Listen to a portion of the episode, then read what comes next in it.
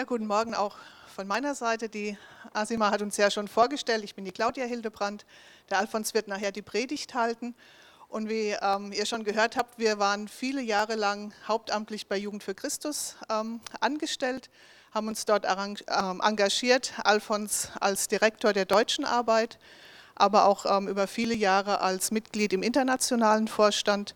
Und ich war über viele Jahre die Verwaltungsleiterin von JFC Deutschland. Mittlerweile sind wir nicht mehr hauptamtlich dort, aber es ist einfach eine Arbeit, ähm, die uns nach wie vor am Herzen liegt. Ich glaube, wenn man das so lange gemacht hat, ähm, ja, dann kann man das zum, ein, zum einen nur machen, wenn einem die Arbeit aufs Herz gelegt wird. Und das kann man nicht so einfach abschütteln.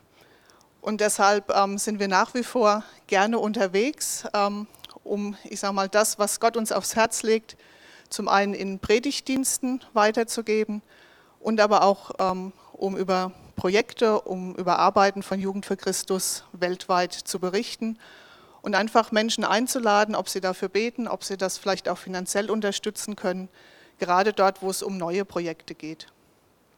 Ähm, ist auch schon angeklungen, ich komme tatsächlich hier ganz aus der Nähe, bin in Bensheim-Zell aufgewachsen, habe dann verschiedene Stationen, so über Bayern, Schweden, Mühltal, zurück nach Zell ähm, zurückgelegt.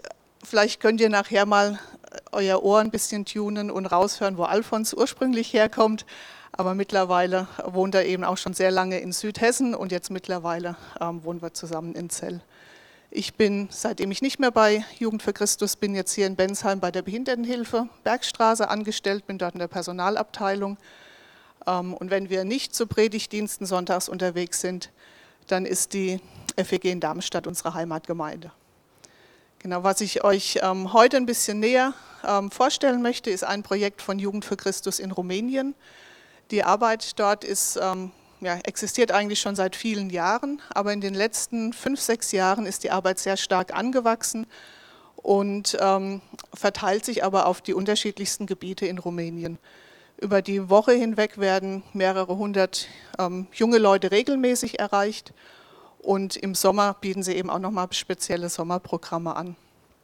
Das hat die besondere Herausforderung, wenn man so über das Land verteilt ist als Mitarbeiter, dass man sich eigentlich nur, zwar heute zu technischen Zeiten mal übers Internet sehen kann, zu irgendwelchen Zoom-Konferenzen, aber man sieht sich eigentlich selten persönlich. Und dann war es schon lange der Wunsch von ähm, JFC in Rumänien, irgendwie so einen zentralen Ort zu haben. Ein Gebäude ähm, oder ein, ein Gelände, wo man sich treffen kann und das haben sie tatsächlich vor einigen Jahren angeboten bekommen. Das liegt richtig mitten in Rumänien. Aber bevor ich euch da zu viel erzähle und versuche das zu beschreiben, habe ich euch einen kleinen Film mitgebracht, ähm, den wir jetzt einfach mal abspielen können, wo man das auch ein bisschen sehen kann. Wie gesagt, ähm, die Arbeit besteht seit über 25 Jahren und ja, es werden eben Jugendliche mit dem Evangelium erreicht. Was mich besonders ähm, beeindruckt ist, dass sie wirklich Jugendliche aus allen Bevölkerungsschichten erreichen. Also nicht nur rumänische Jugendliche, sondern auch die aus der ähm, ungarischen Minderheit, die dort leben und auch ganz stark Jugendliche aus der Roma-Bevölkerung. Und das Tolle ist einfach, dass es immer auch Mitarbeiter sind aus den jeweiligen Bevölkerungsschichten, sodass ähm, ja, die Mitarbeiter auch genau wissen, wie erlebt denn so ein junger Mensch seine Jugend, ähm, wie wie kann ich besonders auf den eingehen. Wenn wir jetzt den Film vielleicht mal einspielen. Genau, das ist der Leiter von ähm, JFC Rumänien, der JP, und der stellt uns hier Porta Eulor vor, so heißt das Campgelände.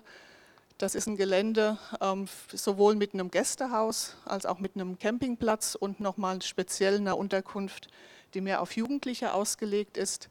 Mitten in Rumänien gelegen, wie man hier sieht in einem kleinen Ort und es ist ein Gelände mit 8000 Quadratmetern, was Platz hat für 135 Leute und eigentlich auch noch ähm, Möglichkeit bietet, das zu erweitern. Das ist ideal, um Jugendfreizeiten durchzuführen, ähm, Mitarbeiterfreizeiten, eben auch als Zentrale für die rumänische Arbeit und ähm, ja, konnte eben mittlerweile auch von JFC Rumänien erworben werden. Die rumänische Arbeit ist ganz dankbar, dass sie das jetzt wirklich schon nutzen können. Und die letzten zwei Sommer war das komplett ausgebucht mit Camps.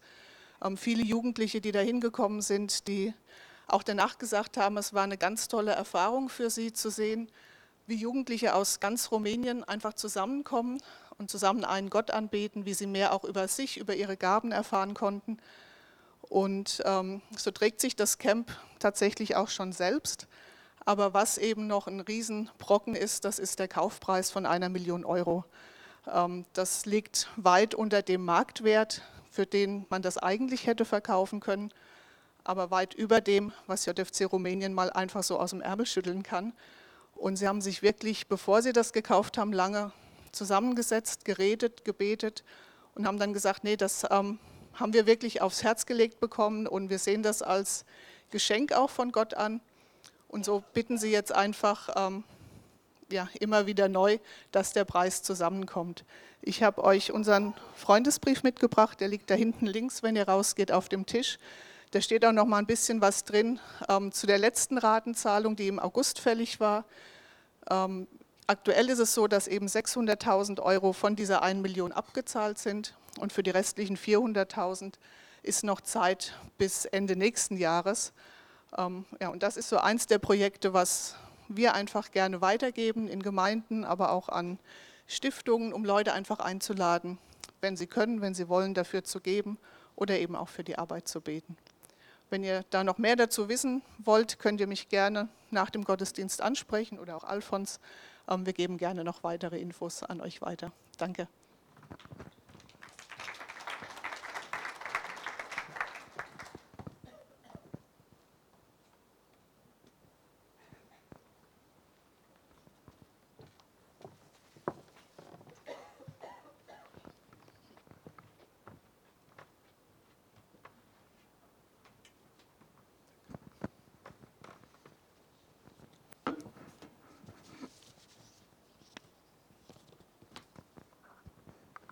Ja, auch guten Morgen von meiner Seite her. Äh, vielen Dank für die warmen Worte, Asima, am Anfang. Äh, es gibt bei JFC immer wieder ganze Jahrgänge von Ehrenamtlichen, von Jugendlichen, die bei uns mitgearbeitet haben. Und Asima sagte schon, wann sie dabei war. Ihr könnt euch das wahrscheinlich kaum vorstellen. Manche Jugendliche, da kann man sich nach Jahren nicht mehr erinnern aber Asima, die fällt auf. Ich merke schon, ihr könnt euch das vorstellen. Asima ist aufgefallen, äh, einfach durch ihre liebenswürdige Art und ganz besonders auch durch ihr Engagement. Das war damals auch schon da durch ihre Begeisterungsfähigkeit. Und in der Beziehung kann ich den Dank also nur weitergeben. Du warst eine tolle Mitarbeiterin, die uns sehr geholfen hat, in dieser Zeit viele Jugendliche zu erreichen. Da waren wir sehr dankbar für. Und ich hätte nicht gedacht, dass wir uns auf diese Art und Weise mal wiedersehen. Äh, das ist schon toll. Ja. Heute Morgen würde ich gerne über ein besonderes Thema sprechen, was mir sehr am Herzen liegt, nämlich was ist der Mensch eigentlich wert? Das ist eine interessante Frage. Und da gibt es natürlich mehrere Perspektiven, aus der man das beleuchten kann oder wo man das sehen kann. Einmal den total nüchternen Ansatz. Äh, nämlich, dass der Mensch, und das wissen viele von euch, hauptsächlich eben aus Wasser besteht, ein bisschen Eisen und Calcium.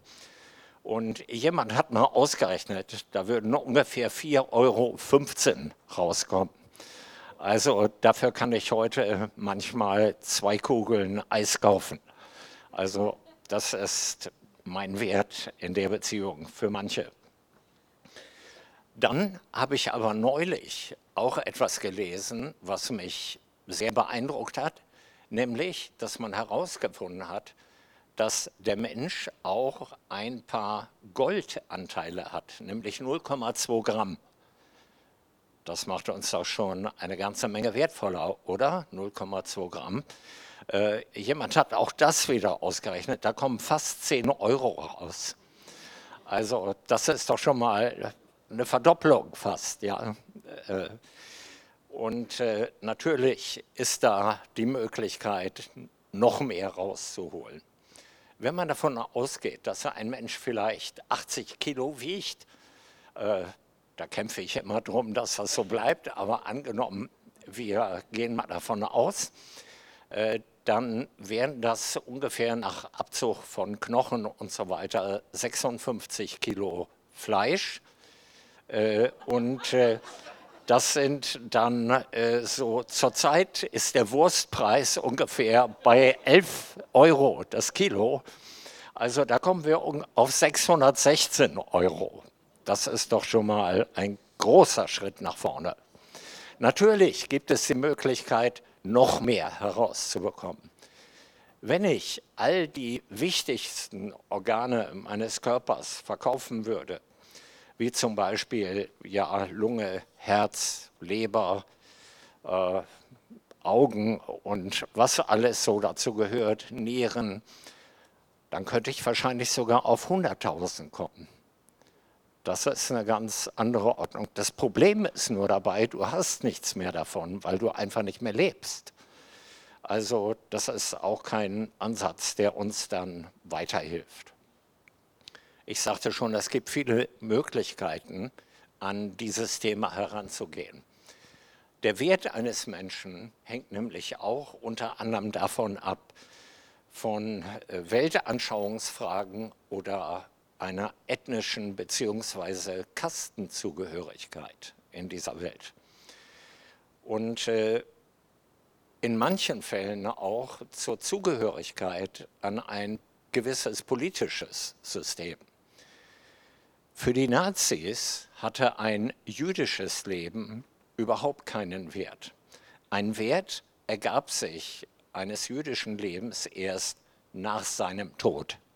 Dann erst konnte man die Körper dazu gebrauchen, dass man aus ihnen Seife machte, aus den Haaren Kopfkissen oder Fallschirmseide und andere Dinge. Und auch die Entscheidung, ob eine jüdische Person vergast oder erschossen wurde, hing unter anderem, es gab auch andere Kriterien leider, davon ab, dass Zyklon B preiswerter war als die Kugel. In den Augen der Nazis hatte ein jüdisches Leben eigentlich keinen Wert an sich.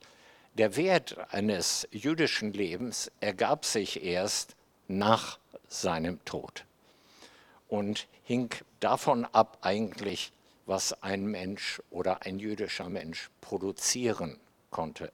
Davon war das abhängig. In unserer Gesellschaft beurteilen wir Menschen schlechthin nicht mehr nach solchen Kriterien. Das hoffe ich jedenfalls. Wir tendieren aber dazu, Menschen nach anderen Kategorien einzuordnen und den Wert eines Menschen nach anderen Kategorien, auch die Würde eines Menschen zu bestimmen. Beispielsweise nach der Karriere eines Menschen. Ja, wenn du weißt, dass ein Mensch eine bestimmte Karriere gemacht hat, wenn morgen der Bundeskanzler oder der Bundespräsident hier erscheinen würde, äh, dann würden wir den ganz anders behandeln. Oder auch nach dem Titel, den ein Mensch hat. Ob er irgendeinen akademischen Grad hat, schon steigt der Mensch in den Augen, in der Ansicht von vielen. Auch von der Höhe des Gehaltes wird es abhängig gemacht, ob wir eine andere Einstellung zu Menschen haben. Äh, unter anderem auch von äh, Fragen wie Schönheit. Auch Gesundheit spielt eine Rolle ob wir eine hohe Meinung von einer Person haben oder eine vielleicht niedrigere Meinung von einer Person. Ja, sogar wie cool eine Person ist oder wie cool eine Person rüberkommt. Das heißt, äh, welche Frisur hat die Person? Das spielt bei Jugendlichen ganz besonders eine Rolle. Oder dass du das richtige Outfit hast. Äh, das ist ein großer Vergleichskampf, besonders was Schule betrifft, für Jugendliche heute. Das sind oft nur sehr kurzfristige Dinge und denn auch hier gibt es Geldprobleme, äh, denn für die richtigen Klamotten brauchst du Geld. Und äh, der Mensch bleibt auch nicht immer schön, ja. Haare fallen aus und der Körper verändert sich bei Menschen und mindestens auch die Figur oder auch die Haut bei Menschen verändert sich. Aber für kurze Zeit ist man anerkannt. Für kurze Zeit ist man irgendwo geschätzt von anderen. Wenn ich als Christ wissen möchte, welchen Wert ich habe, dann wende ich mich natürlich auch an die Bibel. Ich wende mich an Gottes Wort und möchte dort wissen, welchen Wert ich habe. Ich lese dort, dass Gott den Menschen wunderbar geschaffen hat. Schon im Mutterleib. Es ist ein Wunder, woraus der Mensch besteht je mehr wir lernen über die Anatomie des Menschen, je mehr muss man sagen, ist das absolute Wunder. Gott hat den Menschen wunderbar geschaffen. Die Bibel ist eine Art Handbuch für den Menschen. Die Bibel hat aber auch die Angewohnheit, Dinge sehr klar beim Namen zu nennen. Ich muss sagen, manchmal spricht die Bibel über gewisse Dinge richtig brutal, offen. Ich denke hierbei an den Psalm 49. Dort steht, auch die Weisen sterben, so wie die Toren und Narren umkommen, sie müssen ihr Gut anderen lassen. Gräber sind ihr Haus immer da, ihre Wohnung für und für. Und doch hatten sie bei den Menschen große Ehre. Ein Mensch in seiner Herrlichkeit kann nicht bleiben. Er muss davon wie das Vieh. Das ist ziemlich offen und ziemlich äh, brutal formuliert. Er muss davon wie das Vieh. Egal welche Würde er hat, egal welches Ansehen er hat bei anderen Menschen, er muss davon. Und der Psalmist fährt dann fort am Ende auch dieses Psalms, indem er sagt, Lass es dich nicht anfechten, wenn einer reich wird, wenn die Herrlichkeit seines Hauses groß wird. Denn bei seinem Sterben wird er nichts mitnehmen. Und seine Herrlichkeit wird ihm auch nicht nachfahren. Doch fahren sie an Vätern nach. Und dann wiederholt er dieses äh, sehr offene Wort. Ein Mensch in seiner Herrlichkeit kann nicht bleiben er muss davon wie das Vieh. Auch Hiob hat so manche Erfahrungen gemacht. Hiob hat sehr viele Erfahrungen gemacht mit dem Thema Leid. Und Hiob sagt, der Mensch von der Frau geboren lebt nur kurze Zeit und er ist voll Unruhe. Das bricht einen Menschen, eine innere Unruhe, eine ständige Unruhe nach mehr, nach weiter nach Unzufriedenheit, egal was er alles bekommen hat. Er, er geht auf wie eine Blume, er fällt ab, er flieht wie ein Schatten und bleibt nicht. Ich liebe Blumen, ganz besonders Orchideen, aber dies ist eine Zeit, wo die Orchideen abfallen. Eben noch ist es eine ganz tolle Pflanze gewesen und dann fallen diese schönen Blüten ab. Ähm, wie eine Blume, fällt ab, er ist wie ein Schatten, er bleibt nicht. Ja, das gehört auch zum Leben. Es gehört dazu, dass wir nicht bleiben. Es gehört dazu, dass wir nichts mitnehmen können. Es gibt einen Ausspruch, das Totenhemd hat keine Taschen. Egal wer wir sind, wir können nichts mitnehmen. Wie gesagt, Hiob hat in seinem Leben viel Leid erfahren.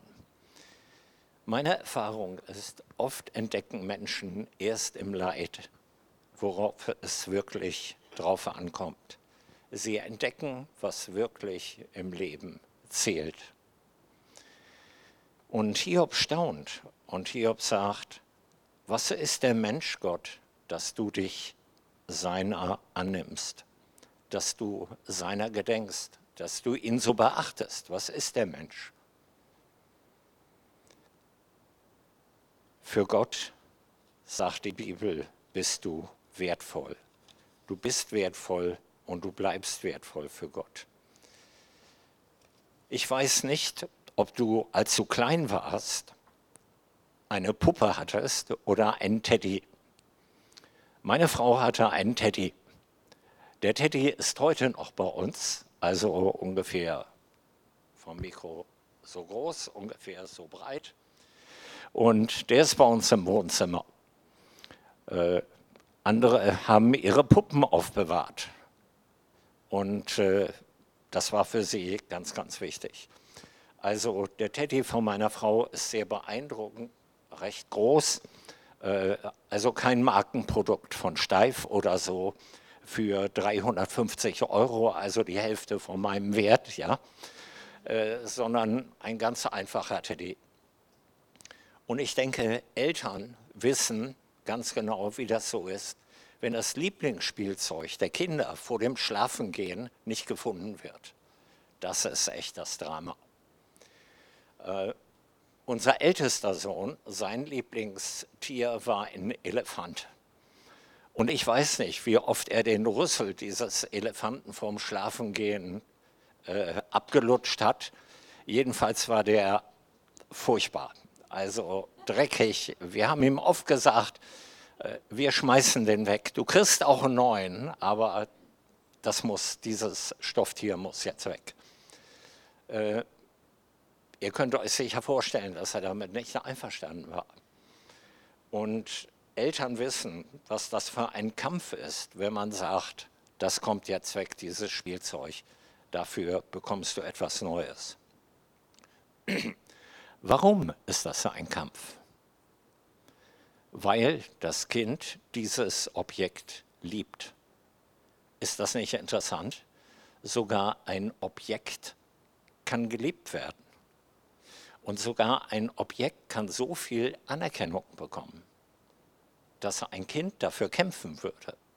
Das ist einfach beeindruckend. Teddy oder Puppe sind vielleicht verdreckt und für uns wertlos, aber in den Augen von Kindern sind sie wertvoll. Was lernen wir daraus? Wir können daraus lernen, Liebe macht etwas wertvoll. Liebe macht auch dich wertvoll. In Gottes Augen bist du wertvoll. Du hast einen großen Wert. Für viele Menschen ist es eines der schwierigsten Dinge, diese Liebe zu akzeptieren. Sie haben immer den Eindruck, sie müssten sich das bei Gott verdienen. Aber einfach zu akzeptieren, dass sie bei Gott wertvoll sind dass, sie, dass Gott sie liebt. Ich habe neulich in der Zeitung gelesen, ich glaube, es war diese Woche, wie äh, kindliche Traumata einen Menschen das ganze Leben beeinflussen oder begleiten können. Das ganze Leben lang. Und ich bin sicher, der eine oder andere sitzt hier, der sich noch an traumatische Erfahrungen sogar in seiner Grundschulzeit erinnern kann. Und all das begleitet uns, auch was wir später erfahren. Und es ist schwierig für Menschen zu akzeptieren, dass Gott dich bedingungslos liebt, ohne irgendeine Bedingung. Ich liebe meine Frau. Ich habe meine Frau während der Arbeit kennengelernt. Für mich ist Claudia die schönste Frau, äh, die ich haben konnte. Äh, dafür habe ich auch kämpfen müssen. Ja? Da habe ich zwei Abfuhren bekommen für meinen Antrag. Aber es lohnt sich, für was Gutes zu kämpfen. Am Schluss hat sie ja gesagt. Äh, dafür war ich sehr dankbar. Umgedreht zeigt mir meine Frau regelmäßig, dass sie mich liebt. Durch Worte, durch Berührungen, durch Aufmerksamkeiten. Äh, das kriegt sie besser hin als ich. Ich könnte öfter mal sagen, noch öfter sagen, ich liebe dich. Aber ich glaube, ich bin etwas besser darin wie früher. Man lernt dazu. Und solche Zeichen der Anerkennung, der Liebe tun gut. Die gehen runter wie Öl. Das ist einfach fantastisch. Und jetzt stell dir vor, Gott kommuniziert dir das auf vielfältige Weise immer und immer wieder. Und oft bemerkst du es einfach nicht. Warum? Weil du gefangen bist einfach in deinen anderen Gedanken. Wenn du dich fragst, welchen Wert du hast, dann kannst du dir auch die Frage stellen, liebt mich überhaupt jemand? Vielleicht wäre deine spontane Antwort ja, meine Mutter, meine Frau, mein Ehemann, meine Kinder oder sonst jemand. Meine Freundin, mein Freund. Und ich denke, das ist schön, wenn du das sagen kannst. Aber reicht diese Liebe aus, um zu verstehen, dass du wertvoll bist? Was ist, wenn alle diese Personen nicht mehr da sind? Was ist, wenn man solche Personen nicht hat? Oder was ist, wenn man älter wird? Wie gehe ich dann damit um? Gleichzeitig sagt die Bibel, die Bibel sagt, dass Gott mich liebt und dass ich wertvoll in seinen Augen bin. Gleichzeitig sagt die Bibel aber auch, dass ich Gott gegenüber schuldig geworden bin und immer schuldig bin Gott gegenüber. Die Bibel bezeichnet das mit dem Wort Sünde. Das heißt, ich lebe nicht so, wie Gott es eigentlich möchte. Gott gegenüber mache ich mich täglich schuldig. Und wenn es die Vergebung Jesu nicht wäre, dann könnten wir vor Gott gar nicht bestehen. Die Bibel sagt, dass jeder, der von Gott, äh, der sich Gott gegenüber schuldig macht, eigentlich gar keine Gemeinschaft mit Gott haben kann. Und trotzdem sucht Gott diese Gemeinschaft mit uns. Am besten ist das erklärt in diesem Vers in Johannes 3, Vers 16. Da fällt mir etwas zu ein. Claudia hat vorhin schon gesagt, äh, ich hatte das Vorrecht, im Vorstand von Jugend für Christus international zu sein. JFC arbeitet in über 100 Ländern weltweit. Und da durfte ich über viele Jahre drin sein. Das war ein echtes Privileg. Dafür bin ich sehr dankbar. Es hat meinen Horizont auch sehr erweitert. Die Zentrale von JFC International ist gerade in den USA. Die war früher auch mal in anderen Ländern. Äh, den Flughafen von Denver kenne ich sehr gut äh, in Colorado. Und da kommt man dann nach einem 10-Stunden-Flug an, meistens äh, nach deutscher Zeit mitten in der Nacht. Und äh, ja, dann stehen die Menschen Schlange, um durch die Einwanderung durchzukommen. Und der Kreislauf ist dann meistens schon im Keller und man hat mit acht Stunden Zeitunterschied zu tun. Und da hat man dann viel Zeit, auf die Menschen der Einwanderungsbehörde zu gucken, die dort in, äh, an ihren Schaltern sitzen. Und da habe ich dann oft gedacht, hm, hoffentlich komme ich nicht zu der Person, die macht nicht so einen sympathischen Eindruck, die könnte mir alle möglichen Fragen stellen und am Schluss mir das Leben schwer machen. Und da hatte ich mir auch einen ausgeguckt, ich weiß das noch ganz genau, die Situation, habe ich gedacht, hoffentlich komme ich da nicht ran. Und dann ging die Schlange immer weiter, bis ich dann dran war und prompt wurde ich zu der Person geschickt. Habe ich gedacht, naja, mach das Beste draus. Er äh, rechten Daumen auf und so linker Daumen drauf und Brille abnehmen, in die Kamera gucken und äh, ja, ich hatte vorher meinen Pass gegeben und wartete auf mein Visum, äh, dass das reinkam. Und dann stellte er mir alle möglichen Fragen. Egal was man sagt, das Wort Arbeit darf niemals fallen. Äh, ich wollte da ja auch nicht arbeiten, aber egal wie man es formuliert, das ist immer ganz verdächtig. Und ich beantwortete geduldig alle Fragen und dachte mir, mach doch deinen Stempel da rein. Ich bin doch nur ganz kurz hier und fliege dann wieder zurück ja, was machen Sie in den USA? Ich bin Teil eines internationalen Vorstands einer internationalen Jugendorganisation und wir haben eine Sitzung hier und ich komme dann wieder zurück und so. Wann fliegen Sie wieder zurück, um sicherzustellen, dass ich das Land wieder verlasse? Und so weiter. Äh, bei wem arbeiten Sie? Und das Wort arbeite, ich merkte schon Vorsicht. Nein, ich arbeite da nicht, sondern ich bin da nur einfach Mitglied. Aha, okay. Hm. Dann kam auch wieder eine ganze Zeit nichts und ich dachte mir, nun mach doch deinen Stempel da rein. Ich bin echt müde und freue mich auf mein Bett.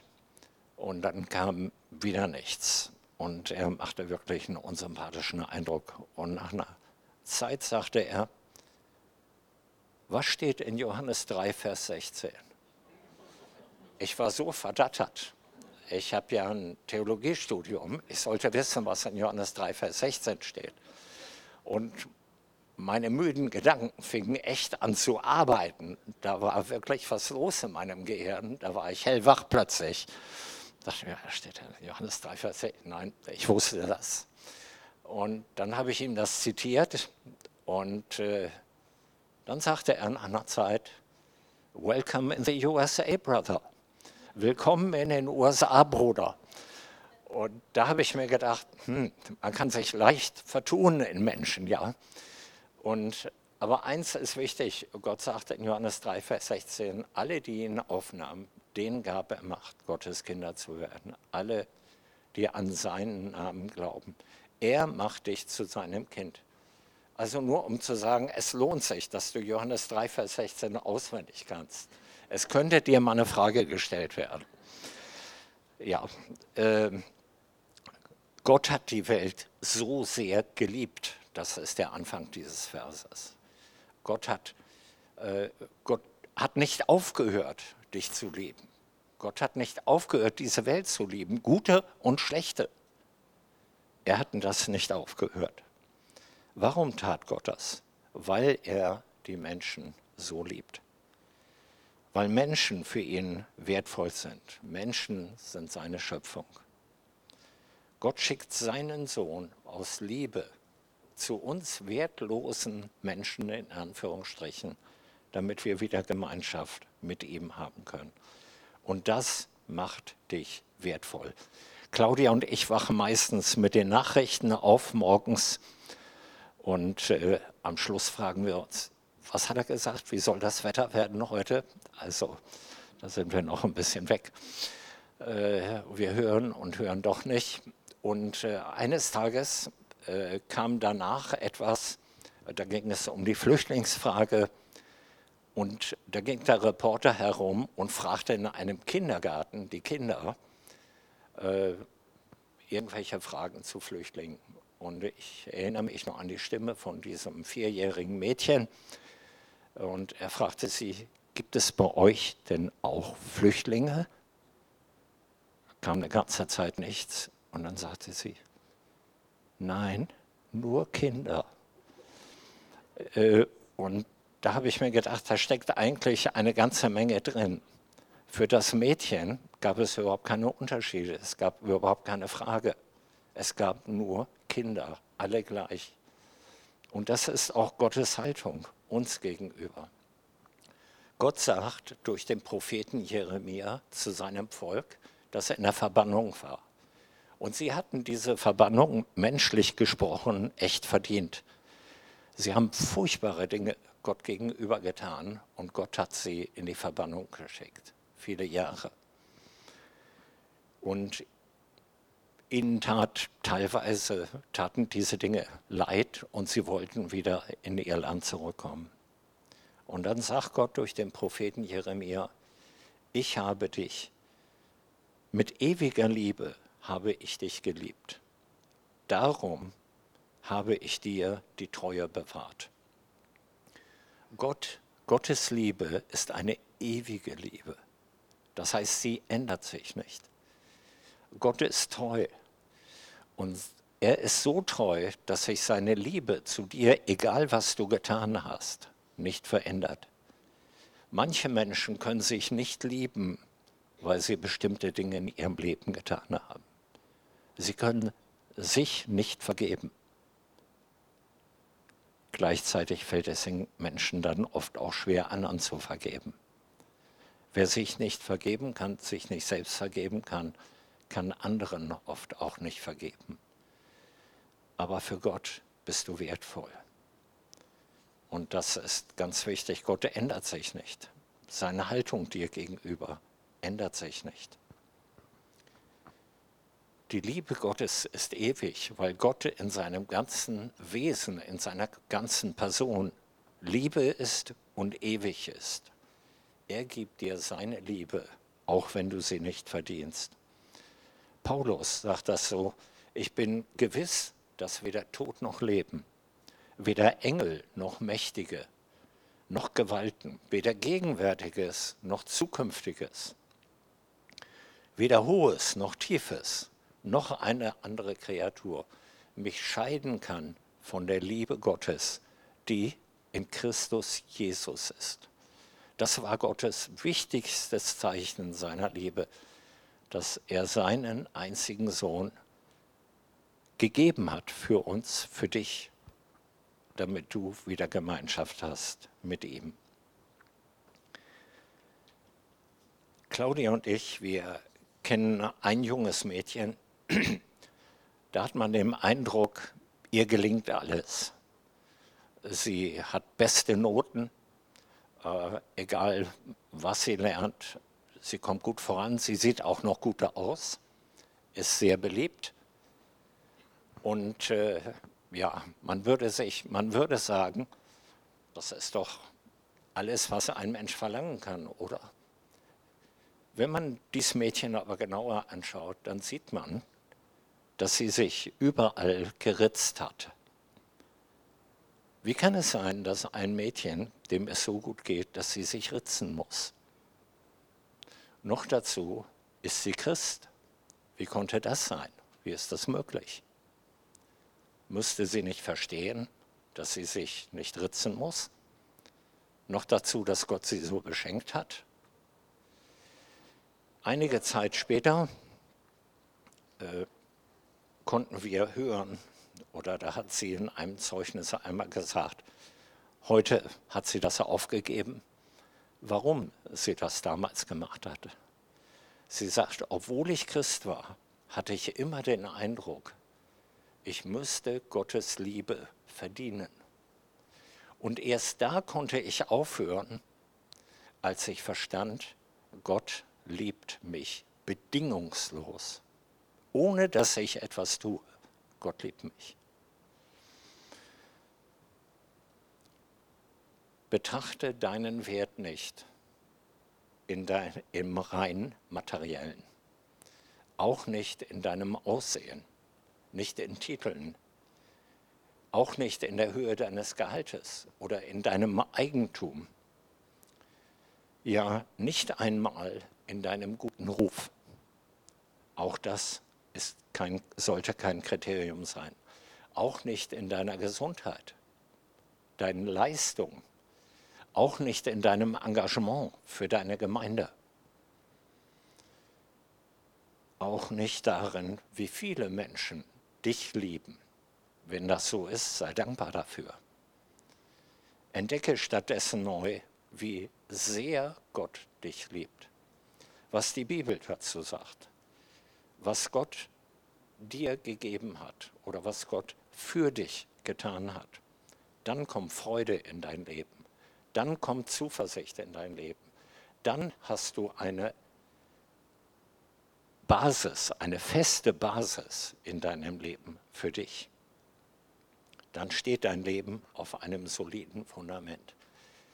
Kannst du dich noch erinnern, was ich eben am Anfang aufgezählt habe?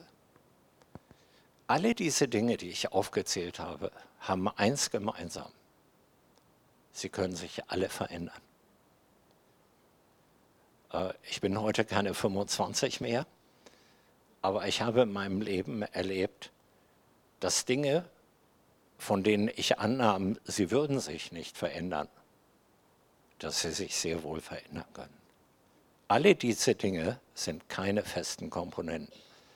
Ich möchte dich nicht zum Zyniker oder Skeptiker machen. Darauf, darum geht es gar nicht. Ich möchte nur nicht, dass du deinen Selbstwert darauf basierst. Er muss auf ganz anderen Dingen stehen. Er muss darauf stehen, dass Gott, der Allmächtige, dich wertvoll ansieht und dass er hinter dir steht, Denn alles andere kann sich verändern. Gottes Liebe bleibt. Gottes Liebe ist das Einzige, was sich nicht verändert. Wenn du Enttäuschung von vielen anderen Dingen erlebst, du wirst keine Enttäuschung erleben von Gottes Liebe. Das ist ganz wichtig.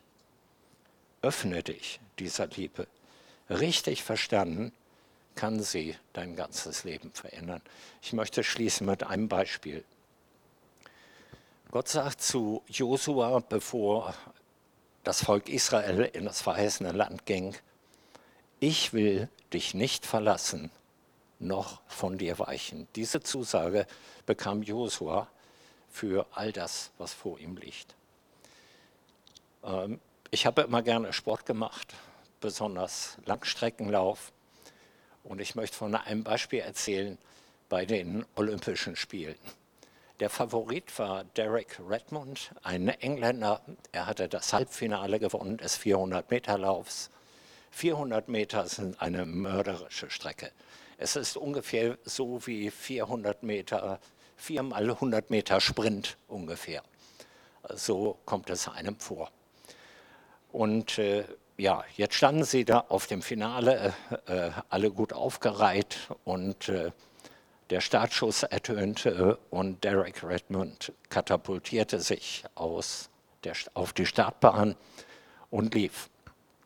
Er hatte gerade die Hälfte geschafft und lag vorne, also 200 Meter, als er plötzlich ein äh, Muskelfaserriss in seinem rechten Bein bekam. Er fiel auf den Boden, wälzte sich vor Schmerzen und äh, ja, die, Menge war echt schockiert, dass plötzlich der Führende äh, da auf dem Boden lag äh, und sich vor Schmerzen wand. Und dann entstand plötzlich eine echte Stille, äh, weil die Menschen dieses ganze Drama sahen.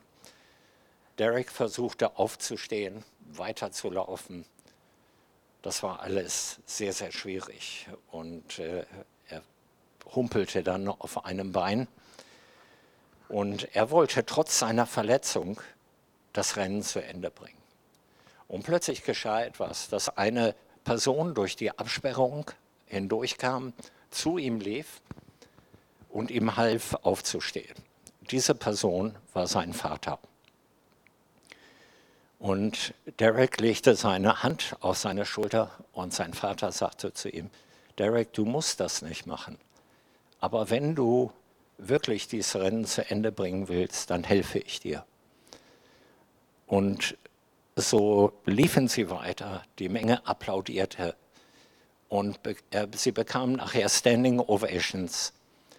Und äh, so machte er das Rennen zu Ende. Kurz vor der Ziellinie äh, ließ der Vater den Sohn los und er konnte alleine über die Ziellinie äh, humpeln. Vielleicht ist es genau das, was du brauchst heute Morgen oder in der nächsten Woche. Eine starke Schulter. Vielleicht bist du verletzt. So verletzt, dass du die Liebe Gottes für dein Leben gar nicht spüren kannst, nicht wahrhaben kannst. Gott bietet dir diese Schulter. Gott möchte dir helfen. Und Gott möchte dir helfen, dass du sein Ziel erreichst. Aus einem einzigen Grund. Nicht für das, was du getan hast, sondern du bist wertvoll für Gott. Amen.